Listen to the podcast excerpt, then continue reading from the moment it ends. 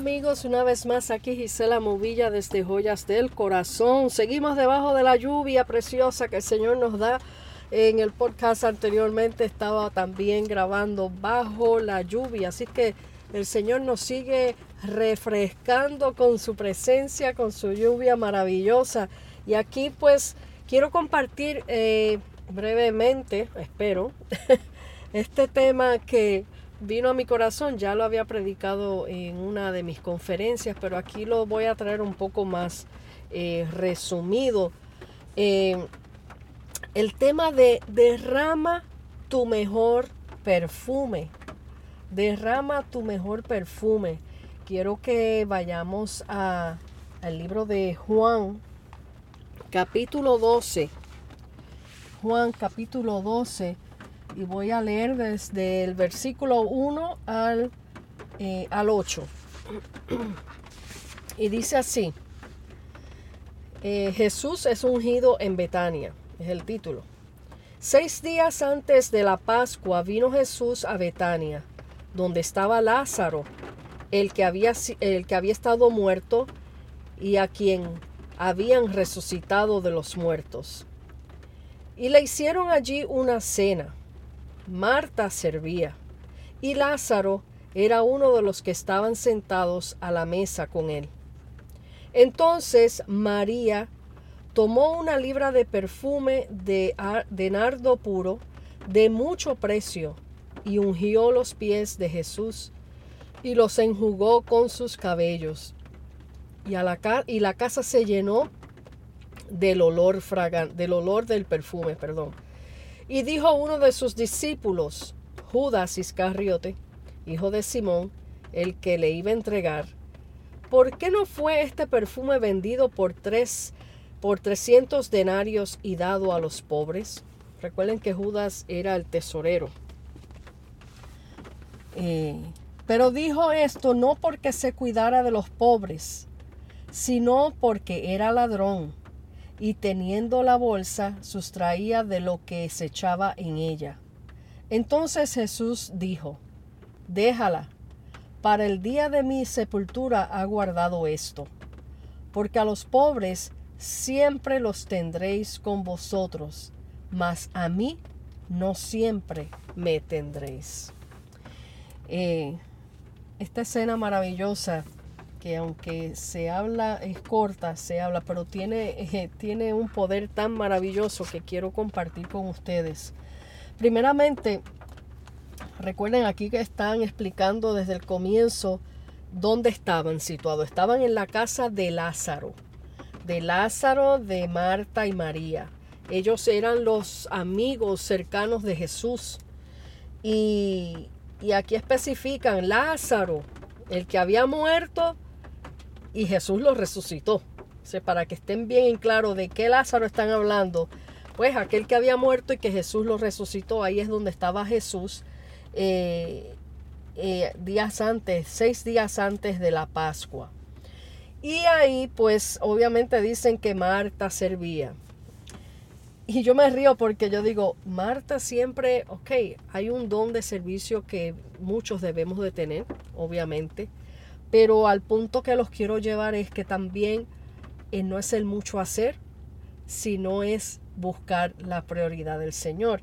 Y entonces en el capítulo de Lucas, en Lucas 10, 38 al 42, antes de explicar esto que les estoy leyendo ahora, eh, darle un trasfondo. Cuando Jesús estaba visitando la casa de, Lázaro en aquel entonces, mucho antes de este capítulo, eh, se habla claramente de que Marta estaba afanada con los quehaceres de la casa, preparando comida porque quería darle lo mejor al Señor Jesús y atender y, y hacer muchas cosas.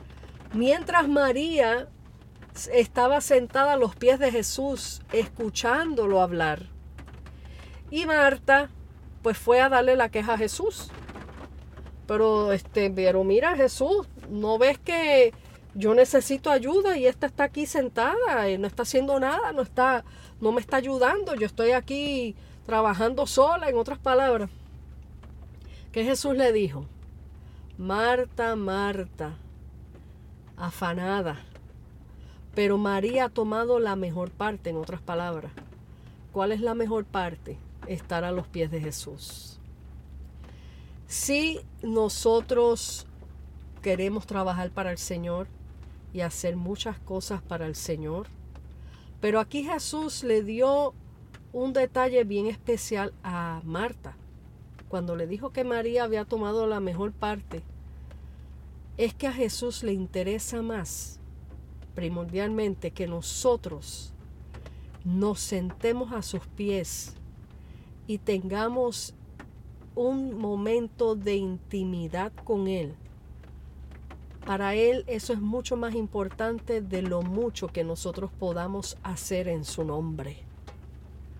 Y bueno, pues ahí vemos esta parte de Lucas, ustedes lo pueden leer luego en su casa, Lucas 10, del versículo 38 a 42, para que tengan ese trasfondo. Pero entonces ahora los llevo a esta escena, donde ya está Jesús nuevamente en casa de Lázaro, eh, teniendo esta cena seis días antes de la Pascua. Eh, y vemos la escena nuevamente de Marta, que dice aquí que estaba ahí sirviendo. Y me imagino ajorada, preparando comida y haciendo todas las cosas para atender ahí a, todo el mundo. Pero, ¿qué hizo María? María en el Lucas eh, tomó la mejor parte, que fue la parte de recibir de Jesús. Pero en este caso, ahora, en Juan 12, María vino a dar la mejor parte ella.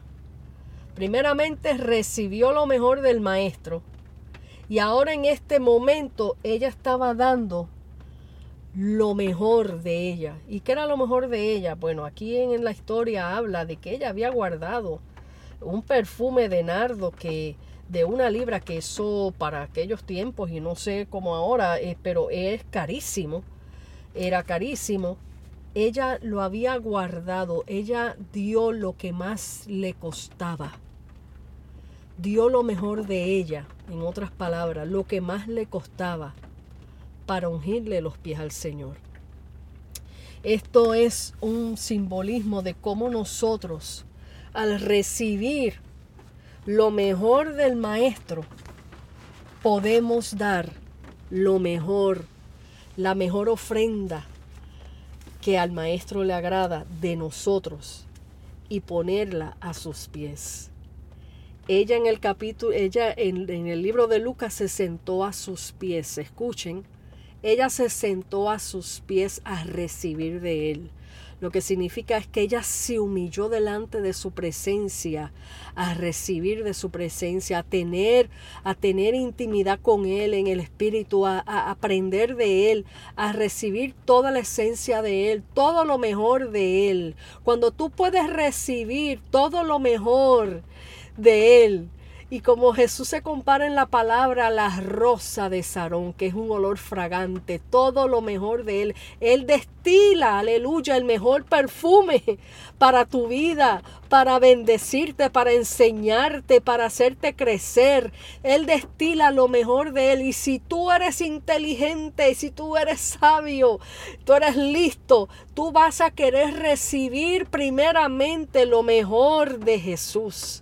Cuando tú recibes lo mejor de Jesús, tú te impregnas en tu espíritu de su perfume, de su, de su fragancia, de su presencia. Oh, gloria a tu nombre. Y cuando tú estás impregnado de su poder, de su presencia, de su fragancia, ahí tú le devuelves a Él con tus hechos, con tu actitud, con tu, con tu transformación dada por Él. Tú vas a dar tu mejor perfume ya es de Él, que es Él mismo, la misma esencia de Él, la puedes derramar delante de su presencia, dándole a otros lo que por gracia has recibido. Y cuando tú das tu mejor esencia, tu perfume agradable delante de la presencia del Señor, olor fragante a Jehová, como habla las escrituras, ahí tú perfumas todo tu alrededor, donde tú estés ubicado,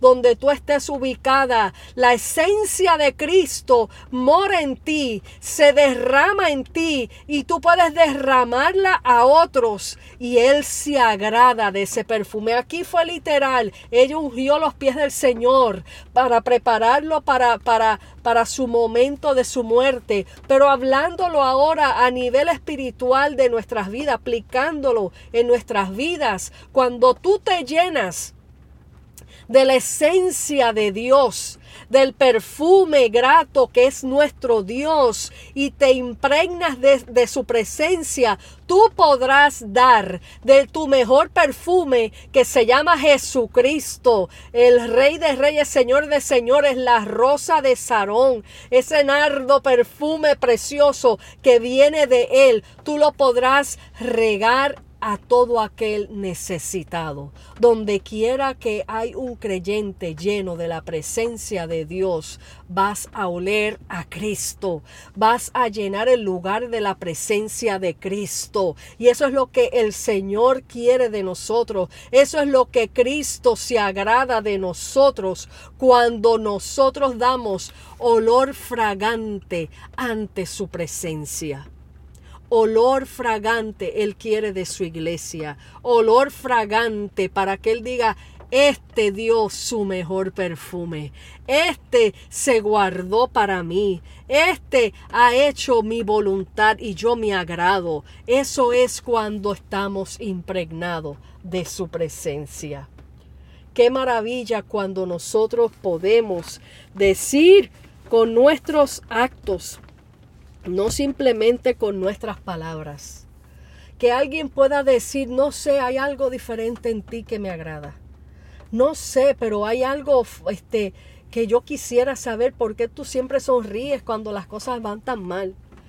Ahí es donde tú puedes decir, es que Cristo mora en mí.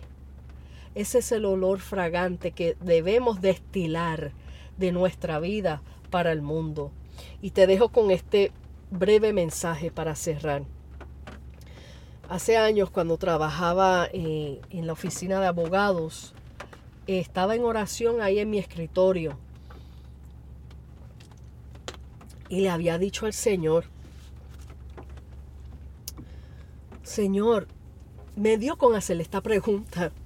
Quizás para ustedes digan, pero qué pregunta más tonta. Porque, bueno, pero esas cosas de que uno se vuelve romántico con el Señor y solamente Dios te entiende. Eh, yo le dije al Señor, Señor, ¿a qué tú hueles? Así le dije yo al Señor. Señor, ¿a qué tú hueles? Me dio con preguntar eso. Y yo sé que fue una oración dirigida por el Espíritu Santo porque yo nunca, me, nunca había hecho tal pregunta. Y yo le dije, Señor, quisiera olerte. quisiera sentir a qué tú hueles. Y miren amigos, y estoy delante de la presencia del Señor que no miento. De repente, terminando de hacer esa oración, eh, una de las abogados, que una, una abogada, entró a la oficina y apenas abrió la puerta de, del lobby de la oficina y entró, ella paró de repente, ella hizo un alto de repente, una reacción que ella misma se sorprendió y me sorprendió a mí. Y entró y dijo, oh, wow, aquí huele riquísimo. Cuando esa mujer dijo eso, y con ese impacto que ella recibió, porque fue que es que si ustedes vieran el rostro de esa mujer cuando ella entró fue como que se chocó contra una pared de un olor, de una fragancia riquísima. Cuando ella entró y, y dice, "Oh, wow. ¿Qué huele tan rico?" Y yo no olía nada. Solamente ella pudo oler eso. Yo no sentí ningún olor. Y cuando ella dijo eso, eso fue una señal que el Señor me dio, que su presencia estaba allí. que su presencia estaba allí. Ahí, ahí el Señor me contestó. En otras palabras, yo estoy aquí y huelo rico. Punto. Yo estoy aquí. Cuando esa mujer reaccionó de esa manera y se fue a su, oficina y con su rostro como intrigado, porque eh, eh, era un olor que ella nunca había olido antes, según ella, que ella eh, era algo que la sorprendió. Y era una abogada judía. Era algo que la sorprendió. Porque usted puede decir, ah, huele a tal perfume, ay, me huele a tal cosa. No, no, ella decía, pero ¿qué es este olor tan rico? Eh, fue algo que le, que le impactó. Cuando ella se fue a su oficina, yo casi empiezo a llorar ahí. Porque yo dije, Dios mío, es que tú eres demasiado grande. Yo te estoy acabando de preguntar esto. Y tú te has dejado de eh, presenciar a alguien que no te conoce de tú a tú para darme evidencia de que tú estás aquí, para darme evidencia de lo delicioso que tú hueles. Ese es el Dios que yo le sirvo, ese es el Dios que yo amo. Así que yo te insto, amigo y amiga, que tú me escuchas, siervo de Dios. Recuerda muy bien esto. No es el mucho hacer. Sí, hay cosas que debemos de hacer de acuerdo a su voluntad, como lo que estoy haciendo yo ahora. Y es hacerlo cuando Él nos manda. Y es hacer lo que Él nos pida, cuando Él lo pida. Pero no es llenar nuestra agenda de hacer muchas cosas y muchas cosas por hacer, simplemente por hacer, sin Él mandarnos a hacer, para usar su nombre y decir que estamos trabajando para Él, nada más para, para, para decir que, que hice esto y que hice lo otro, no es para vanagloria, sino que hacer las cosas que Él nos manda hacer no es hacer como Marta, vivir afanada con tantos quehaceres, pero no buscar la mejor parte, que es estar delante de su presencia. Hay muchos como Marta allá afuera, y yo a veces me incluyo que me, que me afano, pero, pero debemos de ser como esa María, que siempre buscó la mejor parte. Y al buscar la mejor parte, entonces puedes dar lo mejor de ti para Dios y puedes dar lo mejor de Dios para otros. Te dejo con este mensaje, medita en estas palabras. Dios te bendiga y Dios te guarde. Aquí te deja tu hermana en Cristo y amiga Gisela Movilla desde Joyas del Corazón. Hasta la próxima.